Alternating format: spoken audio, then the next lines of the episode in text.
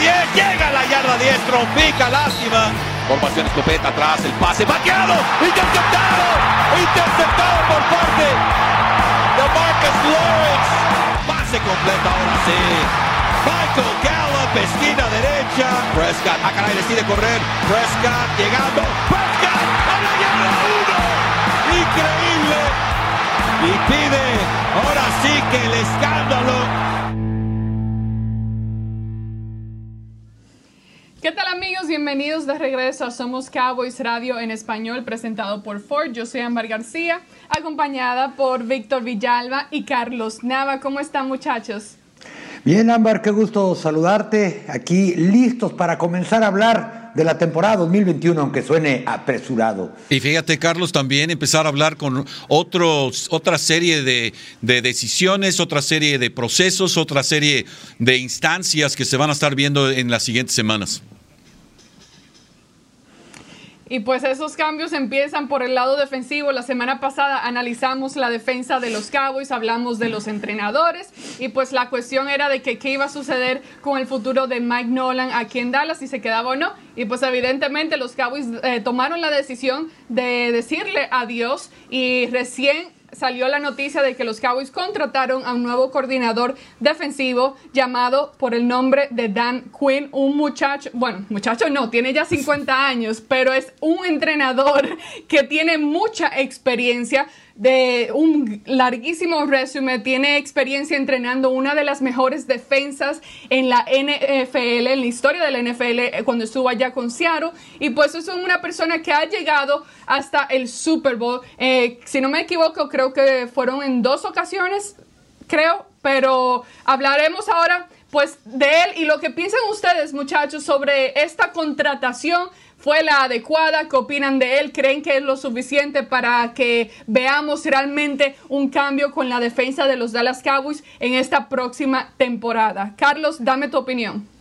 Sí, Ambar, yo creo que fue lo mejor que pudieron encontrar disponible y es un gran coordinador defensivo, porque no solamente llevó a los Seattle Seahawks 2013 y 2014 como coordinador defensivo al Super Bowl, fue parte de otros dos staff cuando era entrenador de línea defensiva también que llegaron al Super Bowl. Si algo falló en Dallas la temporada pasada fue la línea defensiva y la secundaria. Cuando estuvo en Seattle, gran parte de su éxito se lo debe a esa secundaria llamada la Legión del Boom, encabezada por Sherman, por Earl Thomas, por Kim Chancellor, por Byron Maxwell. En la línea defensiva se necesitan cambios urgentes de actitud y creo que lo puede traer. Además, yo lo veo como traer un head coach defensivo y decirle a McCarthy, enfócate en esta ofensa que puede ser realmente buena eh, y que nosotros nos vamos a encargar del lado defensivo. Y no solamente él, sino que ya por lo pronto, pues yo creo que pusieron punto medio trayendo a un nuevo coordinador defensivo contra el pase, Joe Witt, que también trabajó con él en Atlanta cuando fue head coach y que trabajó 11 años en Green Bay para Mike McCarthy. Yo creo que de lo que estaba afuera no podían pedir mejor. Quizá ahora habrá que ver de dónde saca sus nuevos Earl Thomas y Richard Sherman, porque talento no hay tanto. Y fíjate que este, este señor, como dice Ámbar, Dan Quinn, viene de un largo historial, comenzando en su alma mater, la Universidad de Salisbury, allá, una universidad muy pequeña donde jugó liñero ofensivo. Y también, pues de ahí, de la Universidad de Salisbury, fue entrenador asistente de los asistentes. Así comenzó. Y de ahí pasó a Hofstra y también a, VMI, eh, también el, Military Institute, Virginia Military Institute, perdón.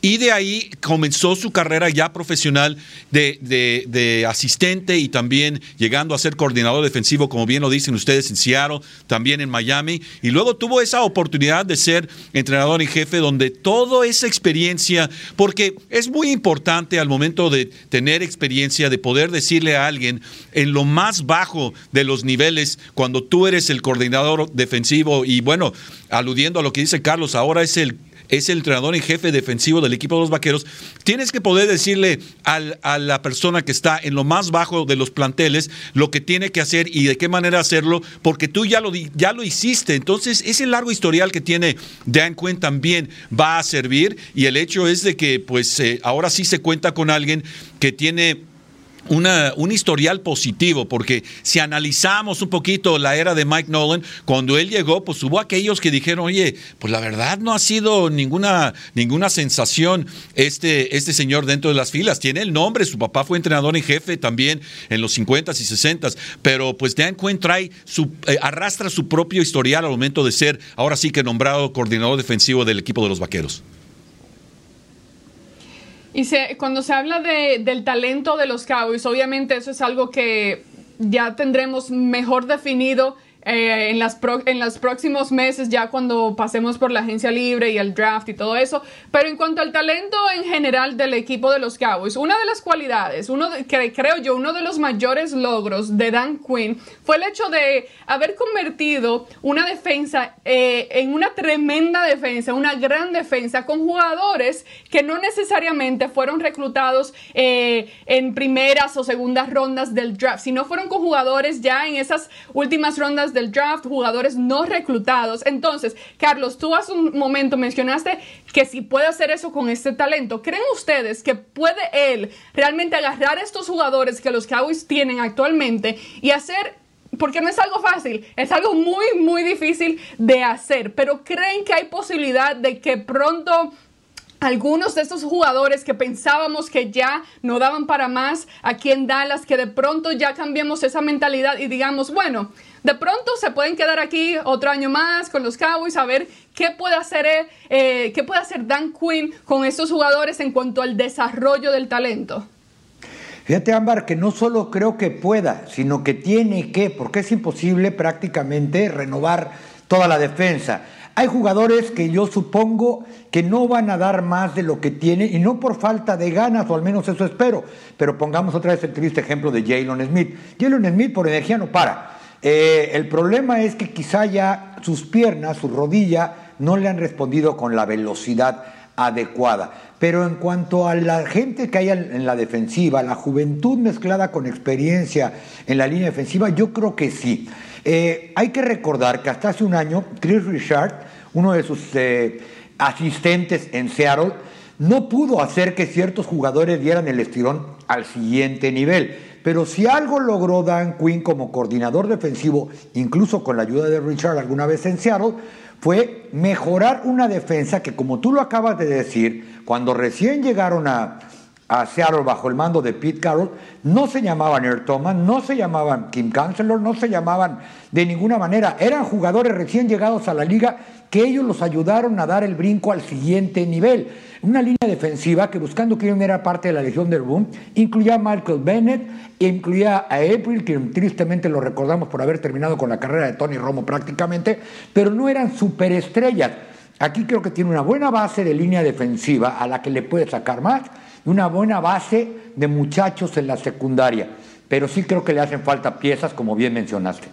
Sí, completamente de acuerdo. Yo, esa respuesta, esta, esa pregunta, yo diría no. Yo diría no, así como está el plantel en este momento, hay ahora sí que la agencia libre, hay varios jugadores, Chidobe Awuzie, Xavier Woods, en fin, varios jugadores, eh, Tyrone Crawford, Alden Smith, que van a ser agentes libres y hay que hacer decisiones. Lo que sí veo yo es que Dan Quinn llega con un filtro nuevo, llega con un lente nuevo, llega con, una, con un carnet de jugadores en su propio inventario nuevo. O sea, él, él va a extender lo que, lo que Mike McCarthy sabe a través de Mike Nolan, va a poder extenderlo en otras direcciones. Va a haber todo un, un pool de jugadores, quizá que los vaqueros por, por alguna razón u otra, pues no se han enfocado. Y también va a tener esa, esa oportunidad luego de ser entrenador en jefe, tienes otra visibilidad de lo que está sucediendo, no estás tan clavado en una cierta área, entonces él también va a tener ahora sí la oportunidad de reenfocarse dentro de la defensivo del balón, que va a ser algo muy bueno para él,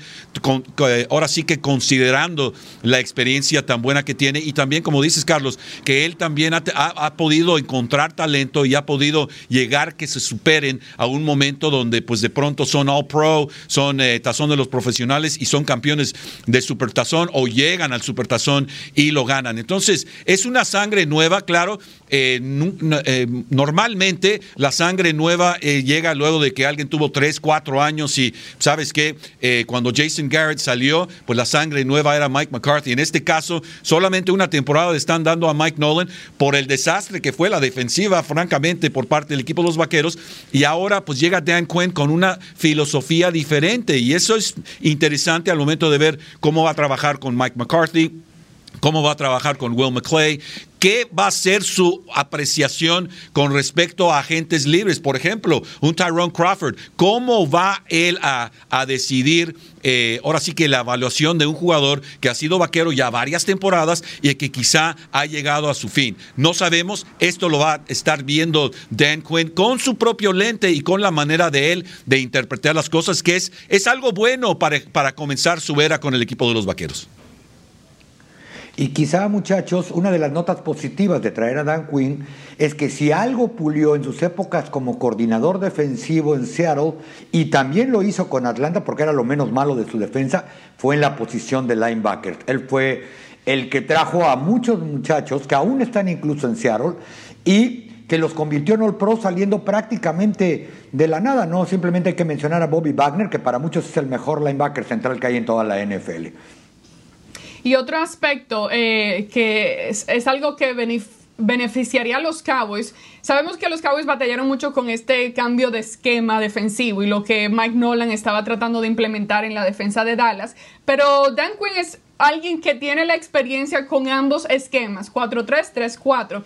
Víctor, ¿qué piensas tú que debe de hacer? Bueno, eh, ¿Qué crees tú que deben de hacer los Cowboys? Yo sé que eh, simplificaron la defensa al final de la temporada y eso vimos que ayudó mucho, pero de pronto, ¿cuál crees que, eh, sería la mentalidad de Dan Quinn al llegar aquí a Dallas? Quedarse de, que implementar una nueva, eh, un nuevo esquema, tratar de realmente implementar todo eso, o quedarse mejor con algo más simple y algo que de pronto beneficie mejor al talento que ya tienen los Cowboys. Fíjate que lo primero, lo primero, este señor no va a dormir mucho en las siguientes semanas. Él va a estar ahora sí que viendo el video, que se compre de esos lentes que tienen ahora sí que el filtro azul, porque las pantallas y demás para protegerse los ojos, porque es todo lo que va a estar haciendo. Te puedo asegurar que Dan Quinn va a ver cada una de las jugadas defensivas del equipo de los Vaqueros edición 2020. Todas las va a ver detenidamente cada una de ellas.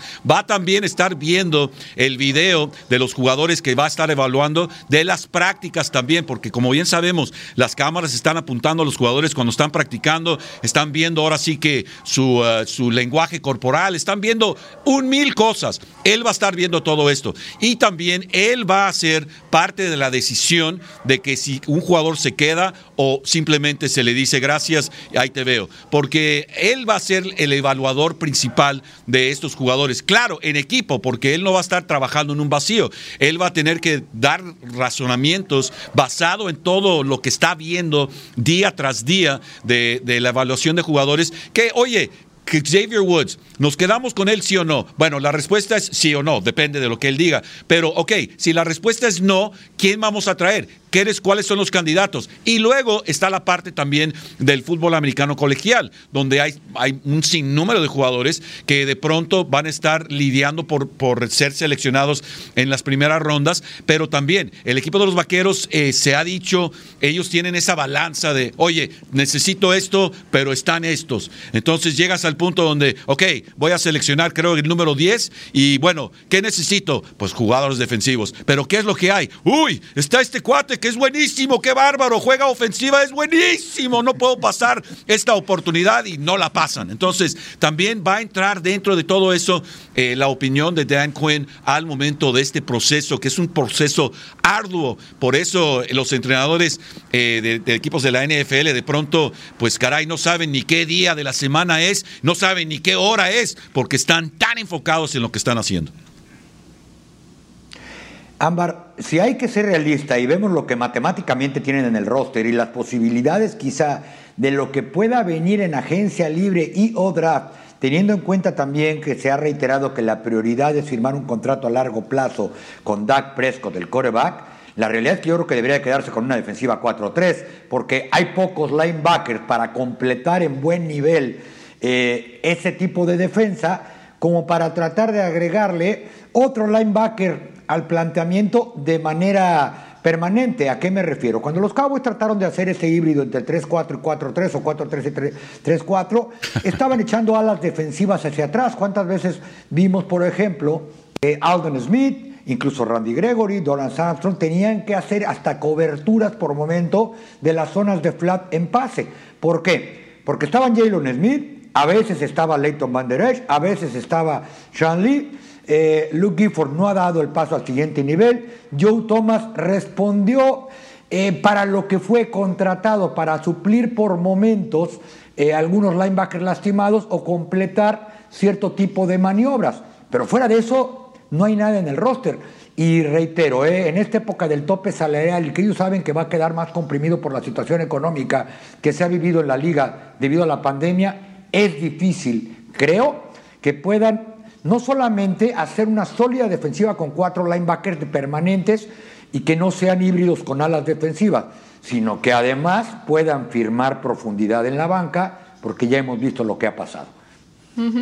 Ahora hablemos un poco sobre la parte trasera del campo, que sería la secundaria. Eh, ustedes mencionaron ya Joe Witt, que eh, según los reportes sería el nuevo entrenador de la secundaria y el que estaría entrenando eh, el, el, juego aéreo defensivo de los Cowboys. ¿Creen ustedes, pues en cuanto a su historial y todo eso, también es alguien que tiene pues una relación con el entrenador en jefe Mike McCarthy, que estuvo allá en Green Bay y hay una relación ahí. ¿Creen ustedes que de pronto eh, fue la contratación correcta o que quizás se, se, apresuraron un poco en cuanto a hacer este, esta nueva contratación que aún no es eh, confirmada, aún no es totalmente oficial, pero según los reportes eso es lo que se espera que suceda en estas eh, próximas horas o de pronto próximos días. Es difícil saberlo, Ámbar. Habrá que ver qué sucedió la temporada anterior, pero yo creo que Joe Witt fue buena parte de lo que sufrió Dan Quinn como entrenador en jefe de los Falcons. ¿Cómo le ganaron los Cowboys a los Falcons casi de milagro? Con pases. ¿Cuál fue el problema de la defensiva de los Falcons la temporada anterior? La defensiva contra el pase. Eh, a mí me da la impresión, si es que se confirma, como dices, la contratación de Joe Witt, que trataron de llevar, llevarse a un término medio. Después de que ya lo habían entrevistado, que ahora, bueno, por lo menos yo no sé si lo entrevistaron para el puesto de entrenador de la secundaria o lo habían entrevistado el fin de semana para coordinador defensivo, eh, quizá llegaron a una mediación y dijeron, bueno, este muchacho es de la confianza de ambos, traigámoslo eh, porque quizá nos puede ayudar en el proceso, incluso para intercambiar impresiones. Pero, eh, reitero, eh, lo que hizo la temporada anterior en Atlanta no es para aplaudir, tiene un buen historial en otros lugares. Y ojo, cuando estuvo en Green Bay, tuvieron una buena defensiva secundaria encabezada por el que seguramente dentro de tres semanas va a ser Hall of Famer Charles Woodson. Y fíjate que también al momento de llegar Dan Quinn y empezar a crear su propio staff de cocheo y también eh, diferentes entrenadores asistentes, eh, hay que recordar que Jim Tom Solo también para afuera. Eh, eso que quizá, pues no, quizá sorprendió a algunas personas, pero pues la verdad iban de la mano Tom Solo y Mike Nolan a fin de cuentas y pues dos, los dos pues para afuera. Entonces va a haber la oportunidad de que, de que Dan Quinn arme su propio staff, pero también va a haber la oportunidad de que Dan Quinn se asegure que cuando el draft termine y comience ahora sí eh, los minicampamentos, los, eh, el campamento de entrenamiento virtuales, lo que ustedes quieran, que él va a poder seleccionar algunos jugadores que están en algunos otros equipos luego de estar con Atlanta, que quizá él diga, ¿sabes qué? A este cuate, a este vato le queda todavía algo de cuerda, vamos a traerlo, lo podemos conseguir por un precio muy módico, pero porque yo entiendo que él tiene ahora sí que características de su trabajo, su, su, su ética, su manera de, de, hacer las cosas, que va a crear un ambiente competitivo dentro de las prácticas y también dentro de los movimientos de entrenamiento. Ahora, hay que recordar que pues Mike McCarthy se trajo a Jaja Clinton Dixie, que hubo, jaja, ¿dónde andas? Ni, ni estuvo con ningún otro equipo de la NFL luego de que lo soltaron. Algo pasó ahí, algo quería Mike McCarthy del jugador y el jugador llegó y dijo, pues sabes qué, no no, pues su actitud, su actitud tuvo que ser parte de esto y claro, tras bambalinas hay mucho que se discute, que se habla, que pues nosotros como seres humanos simplemente caminando por la tierra nunca nos vamos a enterar, pero dentro de, dentro de todo esto pudiera ser, por ejemplo, se me ocurre nada más así alucinando, Vic Beasley Jr., o sea, él, el apoyador fue un, gran jugador para Dan Quinn en ciertos momentos, alguien que le tenía mucha confianza, alguien que tuvo capturas presionando, moviendo, haciendo ahora sí que desmán a, a, las ofensivas contrarias. ¿Dónde anda él? Él está con otro equipo seguramente y quizá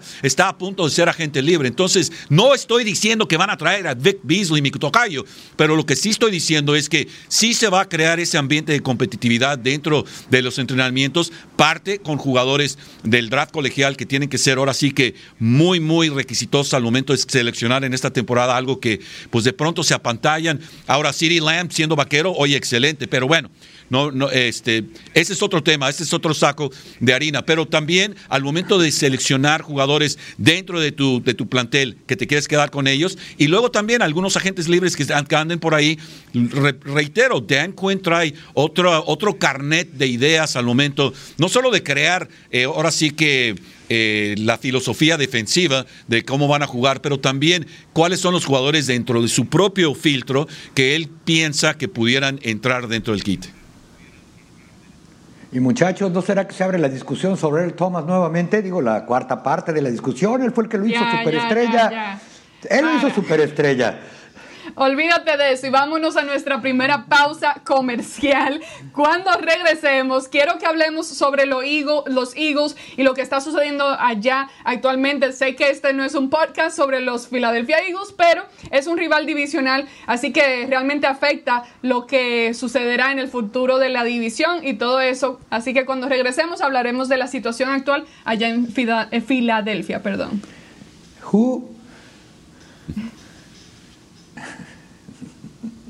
El raspadito de los Cowboys de la Lotería de Texas es tu boleto para la oportunidad de ganar hasta 100 mil dólares y la oportunidad de participar en sorteos para la experiencia de una suite VIP de los Cowboys, el campamento de entrenamiento, el draft, boletos de temporada y más. Ve por tu raspadito de los Cowboys hoy. Dallas Cowboys Football Club LTD. Todos los derechos reservados. Para más información y detalles de las probabilidades de ganar, visite txlottery.org o llama al 800-375-6886. Debe tener 18 años o más para comprar un boleto o entrar a un sorteo promocional de segunda oportunidad. Ve responsablemente.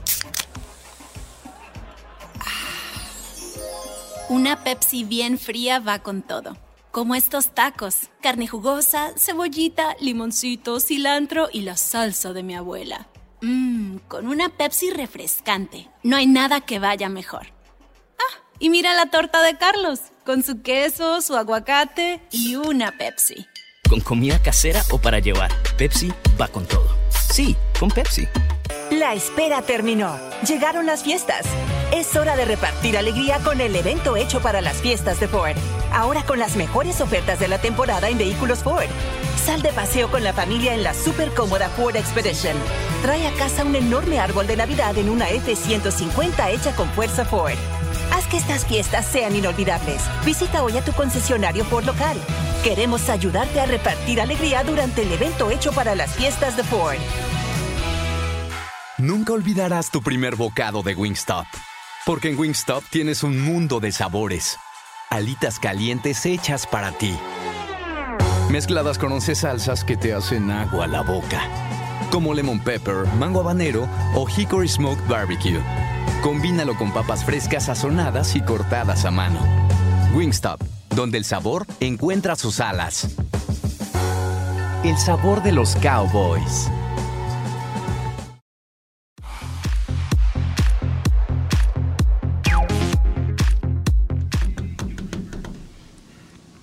Bienvenidos de regreso a Somos Cowboys eh, Radio en español, presentado por Ford.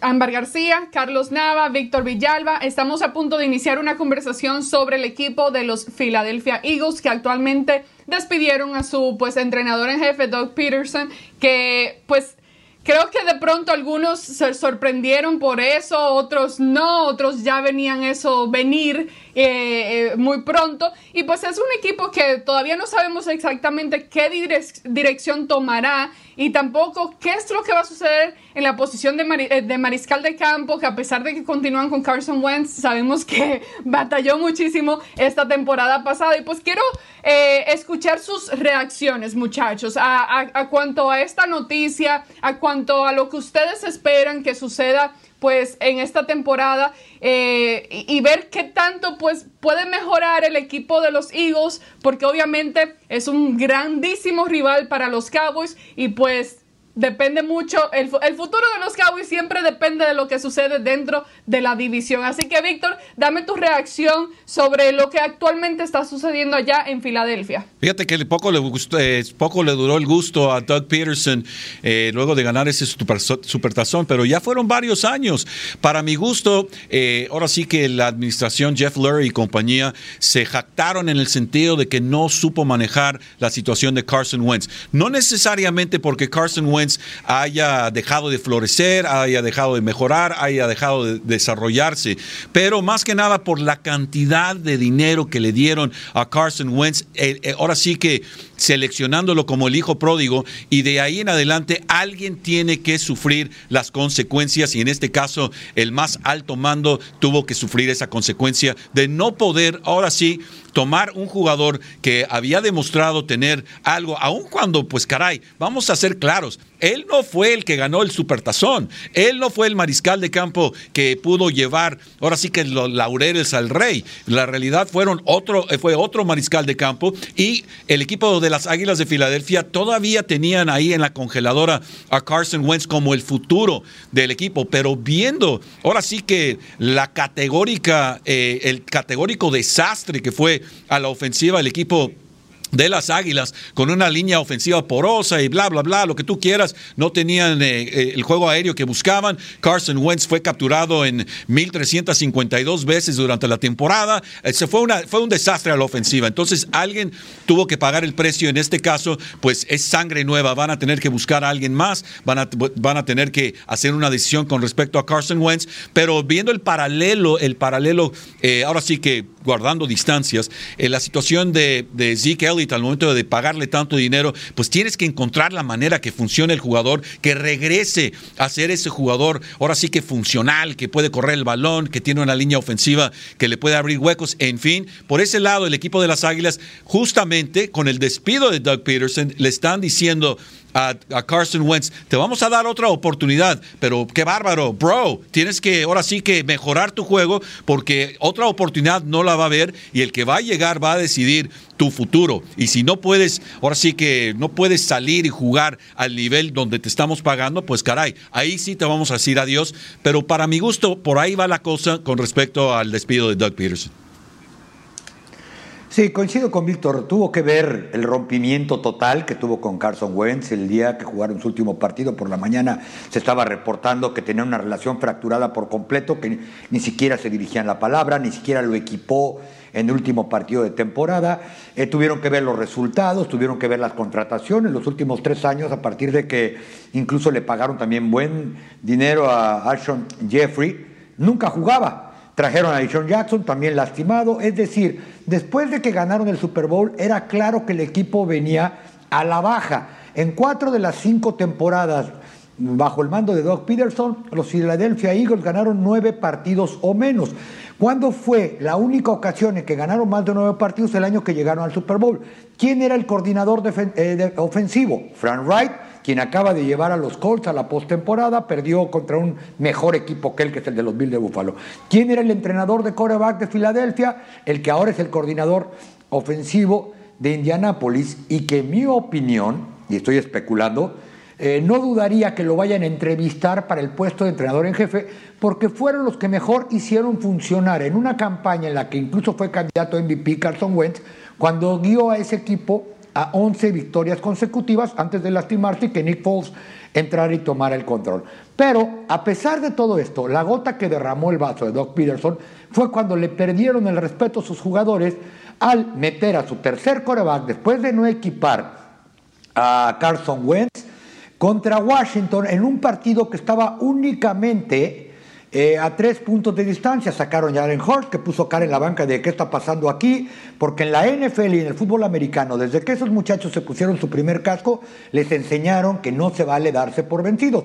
¿Y a qué me refiero? A que muchos jugadores, incluyendo a Kelsey, el centro, que es capitán del equipo, incluyendo al novato corredor Akers y a varios más, lo dijeron públicamente que no entendieron qué pasó, perdió el vestidor o lo poco que quedaba. Y esa fue la cereza que terminó por ponerle al pastel hasta arriba y por eso tuvieron que darle las gracias, creo yo, a Doc Peterson. Y reitero, si Carson Wentz se va a quedar ahí porque no dudo que lo intenten canjear, van a buscar un entrenador que sea de carácter ofensivo, que tenga experiencia con corebacks y no dudaría que sea el coordinador ofensivo de Indianapolis, quien pues fue el coach que reclutó en ese staff Carson Wentz.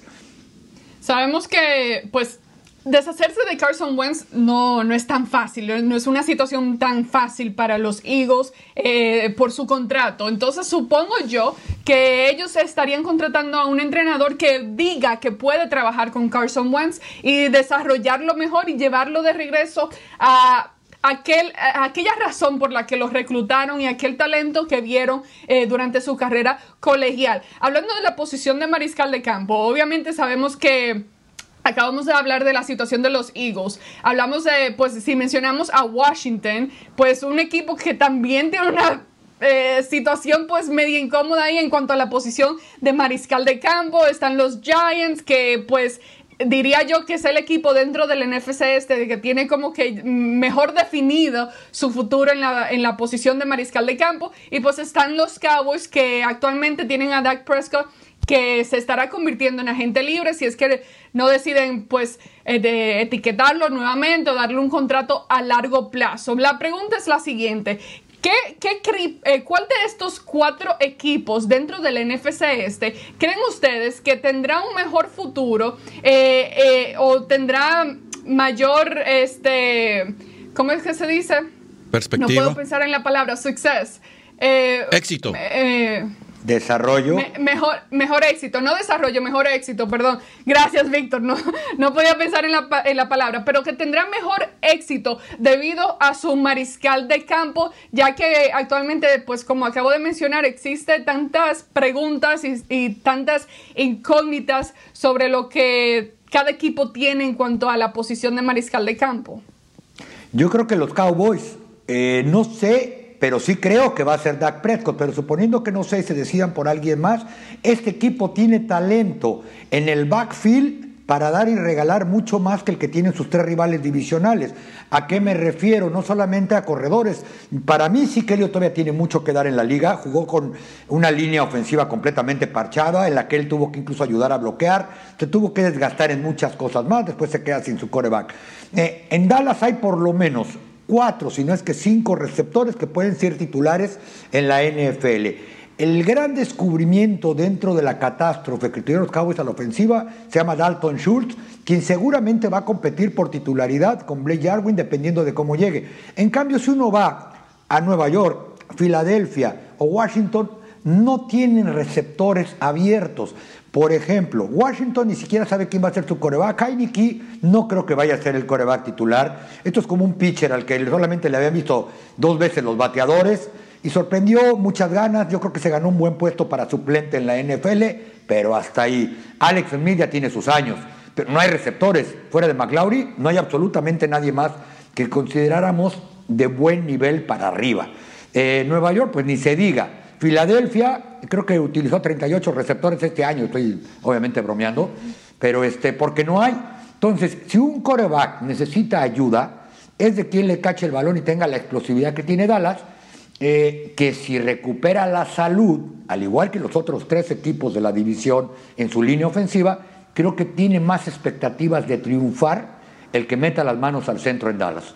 Sí, de ese lado del balón, digo, ¿eh? Sí, los vaqueros, estoy completamente de acuerdo en el sentido de que Dak Prescott, dentro de, dentro de todas las posibilidades que existen dentro de la división, él es el, el, uh, el, elemento más propicio a tener éxito como equipo. Pero pues de ahí al Real todavía falta. Pero para ponerte en una situación que en el papel tienes ahora sí que oportunidad de tener éxito, sin lugar a dudas, porque como bien lo decías, Carlos, por el lado del equipo eh, de, de fútbol de Washington, Washington, ellos tienen que buscar a otro y quién sabe, de pronto es Andy Dalton, de pronto Andy Dalton está ahí con su número 14 como mariscal de campo haciendo cuate con el apoyador que casi lo manda al hospital, eh, se me va el nombre, pero este, que de, pronto son cuates. ¿Cómo? ¿Cómo se llama? John Bostic. Bostic, John Bostic. Oye, de pronto son super cuates y tomándose selfies y todo. Y casi me mataste, pero vamos a tomarnos una selfie. ¿Quién sabe? Eh? De pronto él pudiera ser el mariscal de campo titular, porque sin lugar a dudas ellos necesitan un mariscal de campo a la voz de ya. Y luego, pues los gigantes, Daniel Jones, que ha mostrado buenas cosas, pero eh, nuevamente eh, le falta elenco, le falta, ahora sí que que regrese Saquon Barkley, porque dentro de lo que cabe, si el equipo de los vaqueros tiene a Dak Prescott y a, Zeke Elliott como el 1-2, ahora sí que el, 1-2 de, de jab y recta, pues también el equipo de los gigantes tiene que contar con eso.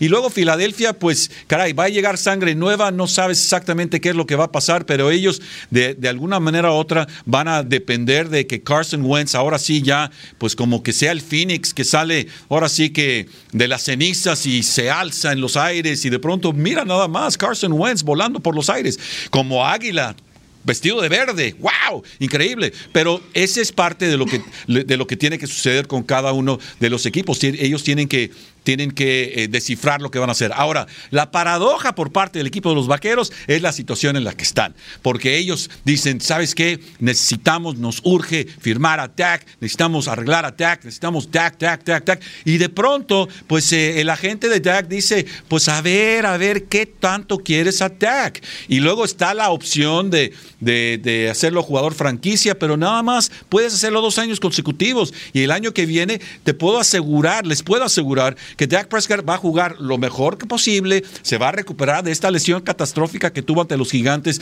en la semana 5 y de ahí va a ser su mejor papel. Y el mejor papel de Dak Prescott es mucho mejor del esfuerzo y el papel que hacen eh, otros mariscales de campo en la NFL. No está dentro de la elite en cuanto a ganar supertazones, no está en el nivel de jugadores como Tom Brady de Bunchkin, que de pronto él ha ganado cuántos Super Bowls y está ahora sí que a punto de de, sorprender a los Santos allá en el Superdomo. Bueno, pero se espera todavía que le quede bastante cuerda a un jugador que de pronto se alinea no solo como el mariscal de campo del equipo de los Vaqueros, pero la mera presencia de un jugador que ahora sí que dicta en cuanto a lo que la personalidad del equipo, algo muy importante por todos los sectores que quieras, aparte de lo que está pasando en el emparrillado, porque a fin de cuentas, a fin de cuentas, hay que ganar en esta liga.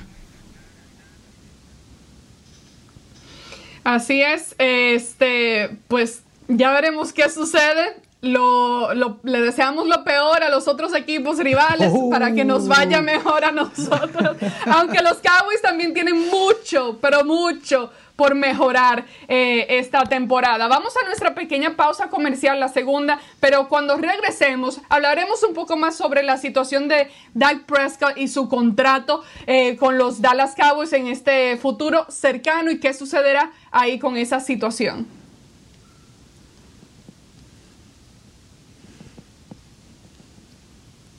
El raspadito de los Cowboys de la Lotería de Texas es tu boleto para la oportunidad de ganar hasta 100 mil dólares y la oportunidad de participar en sorteos para la experiencia de una suite VIP de los Cowboys, el campamento de entrenamiento, el draft, boletos de temporada y más. Ve por tu raspadito de los Cowboys hoy. Dallas Cowboys Football Club LTD. Todos los derechos reservados. Para más información y detalles de las probabilidades de ganar, visite txlottery.org o llama al 800-375-6886. Debe tener 18 años o más para comprar un boleto o entrar a un sorteo promocional de segunda oportunidad. Ve responsablemente. Una Pepsi bien fría va con todo. Como estos tacos, carne jugosa, cebollita, limoncito, cilantro y la salsa de mi abuela. Mmm, con una Pepsi refrescante. No hay nada que vaya mejor. Ah, y mira la torta de Carlos, con su queso, su aguacate y una Pepsi. con comida casera o para llevar, Pepsi va con todo. Sí, con Pepsi. La espera terminó. Llegaron las fiestas. Es hora de repartir alegría con el evento hecho para las fiestas de Ford.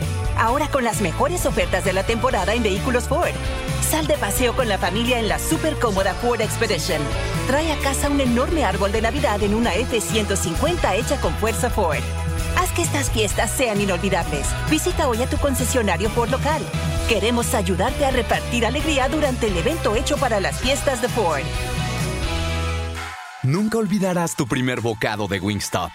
Porque en Wingstop tienes un mundo de sabores. Alitas calientes hechas para ti. Mezcladas con 11 salsas que te hacen agua a la boca. Como lemon pepper, mango habanero o hickory smoked barbecue. Combínalo con papas frescas sazonadas y cortadas a mano. Wingstop, donde el sabor encuentra sus alas. El sabor de los cowboys.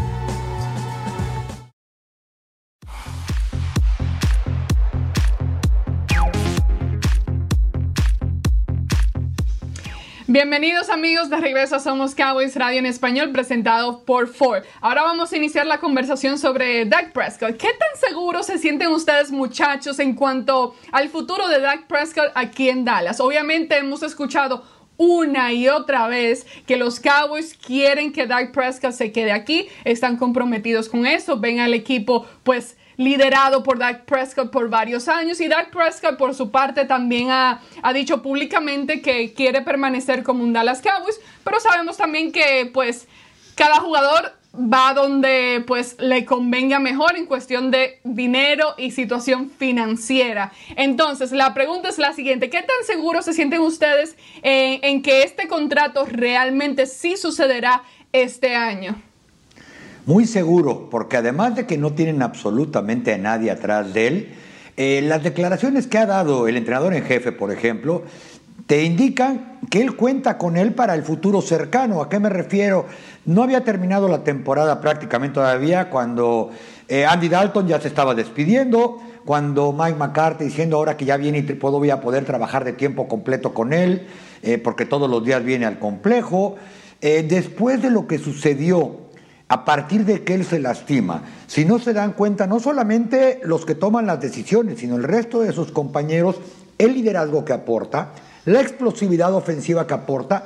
Y estoy de acuerdo con lo que decía Víctor hace rato, no es que yo diga es un top 3 del NFL o que trae los anillos del Super Bowl, eh, pero él ha cumplido creo que más allá de las expectativas con lo que le toca hacer de trabajo. Eh, sabemos que el asunto del tope salarial va a ser muy complicado, pero después de la temporada que tuvieron, no creo que Jerry Jones y compañía vayan a estar dispuestos a comenzar un proceso de reconstrucción eh, tratando de traer otro coreback o que ellos hayan creído que, bueno, pues si le damos 12 millones a, o menos a Andy Dalton es el que nos va a llevar al siguiente nivel. Ok, ya trajimos un coordinador defensivo, no me descompongas la ofensiva, que para qué arreglar lo que no está roto. Ay, fíjate, Carlos, todo, todo, se, se, todo se arregla con ganar. Todo se arregla con ganar, todo se arregla con llegar a la postemporada, con ser competitivo, llegar a la gran fiesta, ganar el juego divisional, entrar al campeonato de conferencia, ir al Super Bowl. Y para cuando llegas al Super Bowl y lo ganas, la cantidad exorbitante de, de, ingresos que se acumulan al momento de ser este, este equipo que llega a, las últimas consecuencias es algo que pues inverosímil eh, en, ese sentido. Entonces, el equipo de los vaqueros tiene que ahora sí que hacer ese contrapeso de decir, bueno, te adquiere esta cantidad de dinero, pero es una fracción de lo que el equipo de los vaqueros, que siendo ahora sí que gente que sabe cómo manejar ahora sí que estas, eh, estas cantidades tan soberbias y este, este mercado y esta imagen tan soberbia que tiene el equipo de los vaqueros como ser una de las marcas más importantes a nivel internacional, pues caray, ahí está la balanza. Ahora, vamos a pensar si el equipo de los vaqueros la temporada pasada, con nada más como ejemplo, no estoy regresando a ver, oye, cómo estuvo, pero si la defensiva hubiera sido un poquito mejor y Dak no se lesiona, pues caray, llegan a la postemporada en una división que de veras dio, ahora sí que pena ajena y hubieran pues estado en la postemporada en este momento. Las cosas no se dieron de esa manera. Pero lo que sí saben es que Dak Prescott es el mejor jugador en ese puesto dentro de lo que es Dak Prescott y lo que ha demostrado, aparte de, de, estar dentro del emparrillado, es lo que necesita el equipo de los vaqueros para salir adelante. Y este jugador es lo que ellos lo han dicho y no han temido decirlo. No han dicho, oye, pues sabes qué, no digamos tanto porque de pronto va a pensar que es Juan Camané y nos va a pedir lana de Juan Camané. Bueno, este gato ya no solo, no solo está fuera de la bolsa, se está paseando ahí por la avenida Main. Ahí está, hey, I'm the cat, hey, what's up? ¿Por qué? Porque ya todo el mundo lo sabe. Entonces, ya no hay que jugar ese jueguito. Ahora, los vaqueros dicen, oye, Dak, pues ayúdanos a que esto, lo otro, etcétera, etcétera, porque necesitamos, necesitamos eh, ahora sí que invertir en otras áreas también. Y ahí es donde, pues caray, Dak Prescott se ha dado cuenta de una de las bondades de ser vaquero es que de pronto estoy acostado en una cama haciendo un comercial, de pronto estoy tomando de un vaso de, con, con, con, una, con un straw, con, eh, ah, caray, ¿cómo se dice straw en español? Con, eh, ahí con un popote, ahí haciendo caras y muecas y todo eso. Oye, me están pagando buen billete por eso. Esto no pasaría si estuviera, y, lo digo con todo respeto, eh, en Cincinnati o, o en Búfalo inclusive, donde se maneja una, una, regionalidad, ahora sí que más, más escueta. Se maneja, claro, va a ser comerciales y lo que tú quieras. Eh, los Bills, seguramente Bills Mafia están haciendo todo tipo de cosas, pero él se ha dado cuenta de eso. Entonces, este balance se tiene que decidir a la voz de ya, porque a los vaqueros no les conviene eh, al momento de decidir, oye, pues vamos a tener que hacerlo franquicia, pero es una opción que si la tienen que usar, la van a usar sin lugar a dudas. Y Víctor, quizá la lesión de Prescott les recordó, porque tú lo viviste de cerca, lo que se sintió cuando se retiró Troyekman y desfilaron 17 corebacks antes de que encontraran a Tony Romo. Pues hablando de lesión, Carlos, pues Ah, hemos escuchado por parte del equipo que la recuperación de Dak Prescott va por muy buen camino y que todo indica que todo está bien y que se espera que pueda estar pues eh, de regreso ya para cuando inicien todas esas ah, actividades de, de, la temporada baja y pues alrededor del campamento de entrenamiento. Pero igual sabemos y hemos visto con otros mariscales de campo que a veces el tú regresar de una lesión como esa no es tan fácil como aparenta y no siempre funciona bien de que tu cuerpo, por ejemplo, yo, en mi opinión, una de las mejores cualidades de Dak Prescott es su habilidad de poder correr, el juego terrestre. Eh, los Cowboys batallaron mucho en la zona roja y creo que el elemento de Dak Prescott, ese elemento de poder correr y utilizarlo en, en zona roja, de que él pueda correr dentro de la zona de anotación, es algo que quizás se vea afectado por esta lesión. ¿Creen ustedes que, digamos que los Cowboys pues le dan su contrato, todo muy bien, firman el, contrato y todo, pero en cuestión de lesión, recuperación y lo que él puede hacer esta próxima temporada, ¿creen ustedes que, que tendrán algún problema ahí en cuestión de, de que tenga realmente una recuperación por completo?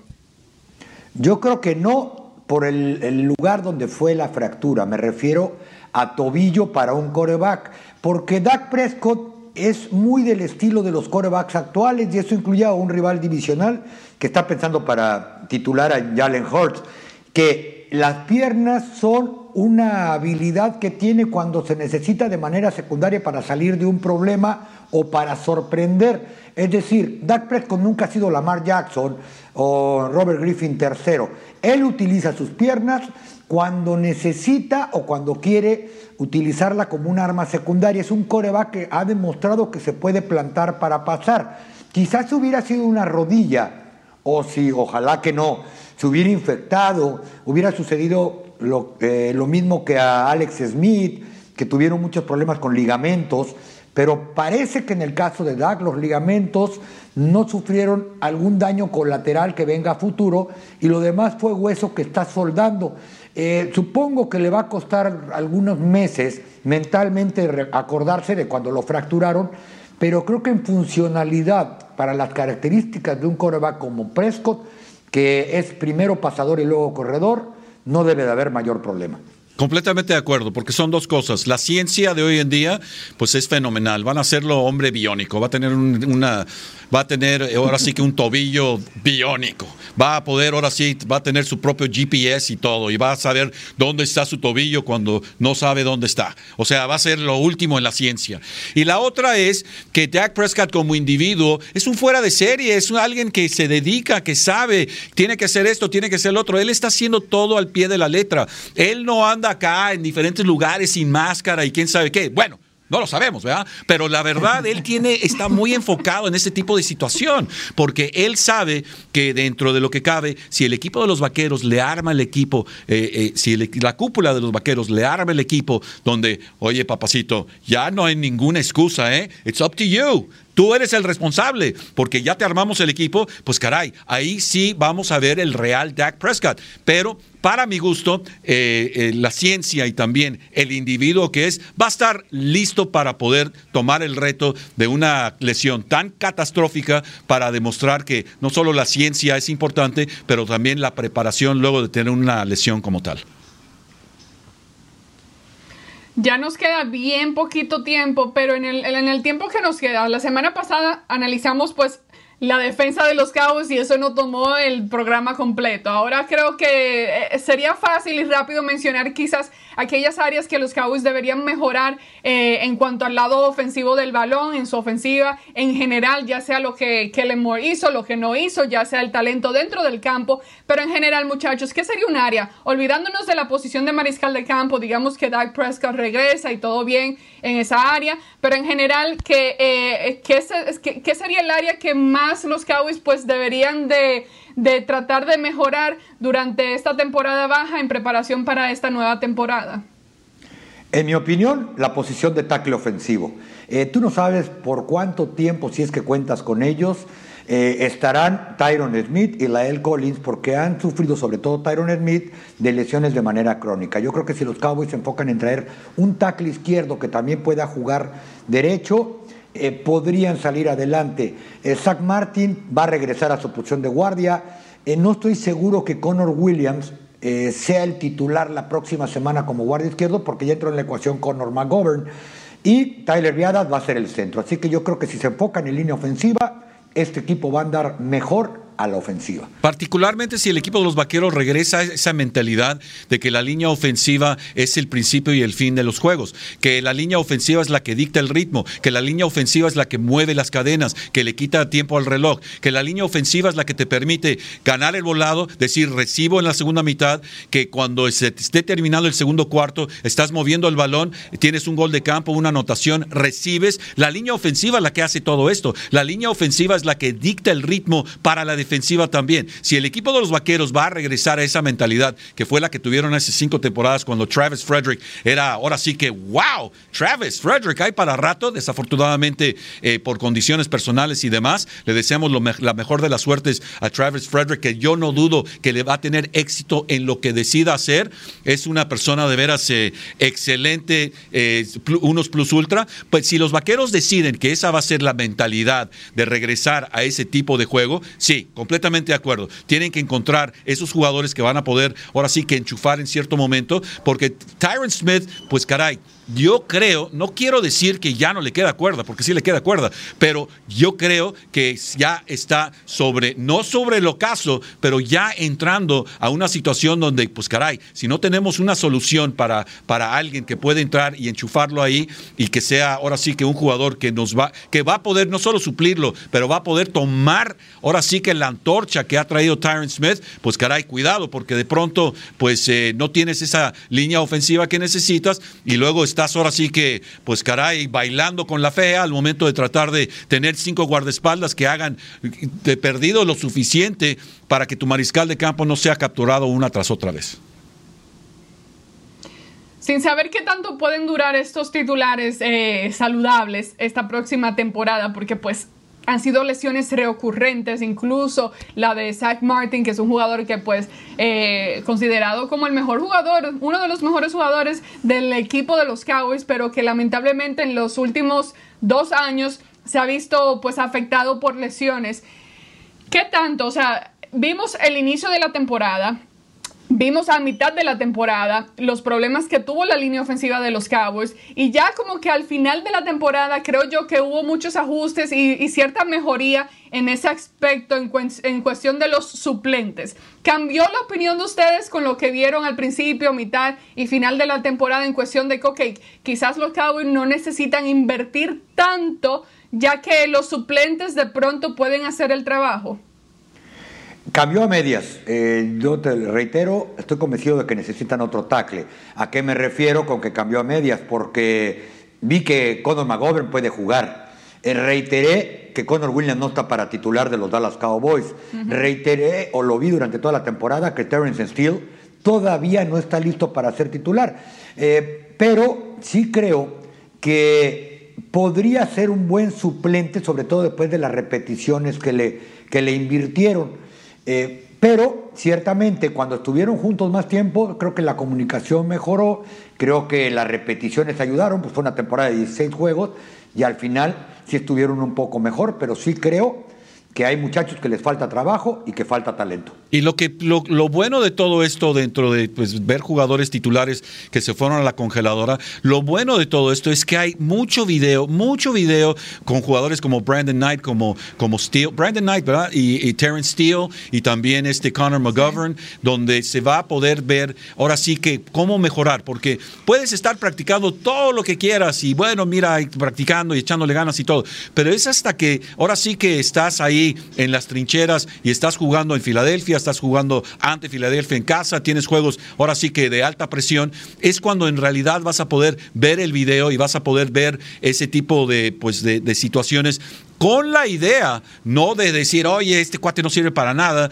míralo evidenciado por el video, este, léase ahí, este, bueno, Jalen Smith, pero no, ver que el video dice, mira, aquí están ciertos ajustes que puedes hacer para poder sobrellevar ese tipo de retos que fue muy claro que tuviste durante la temporada. Entonces, por ese lado, eh, pero coincido con Carlos en el sentido de que no estás sacando un jugador que de pronto vas a descubrir el hilo negro y de pronto se va a convertir en un titular, eh, ahora sí que sin duda alguna, no, no creo. Ahora, yo lo único que siento yo, y pues, caray, estoy simplemente aventándolo así como dados en Las Vegas, es que eh, es que Zach Martin de pronto no es guardia, no lo tienen como guardia, pudieran ponerlo de tackle, pudieran cambiar su posición, más que nada porque dentro de lo que cabe, lo que decía Ámbar es muy cierto, es el mejor jugador en este perfil de liniero ofensivo que tienen los vaqueros.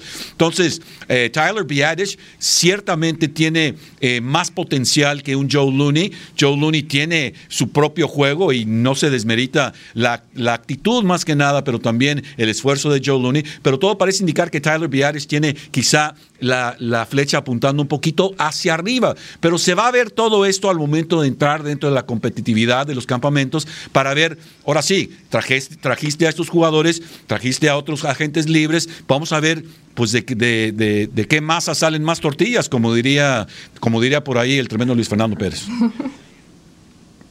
Y eso que nosotros estamos asumiendo, suponiendo que, que los, eh, que eh, Smith regresará y eso uno nunca sabe lo que puede uh. decidir, el equipo. Y estoy diciendo, Tyron Smith es tremendo jugador, increíble lo que ha hecho él durante su carrera y toda la fuerza que ha tenido para regresar.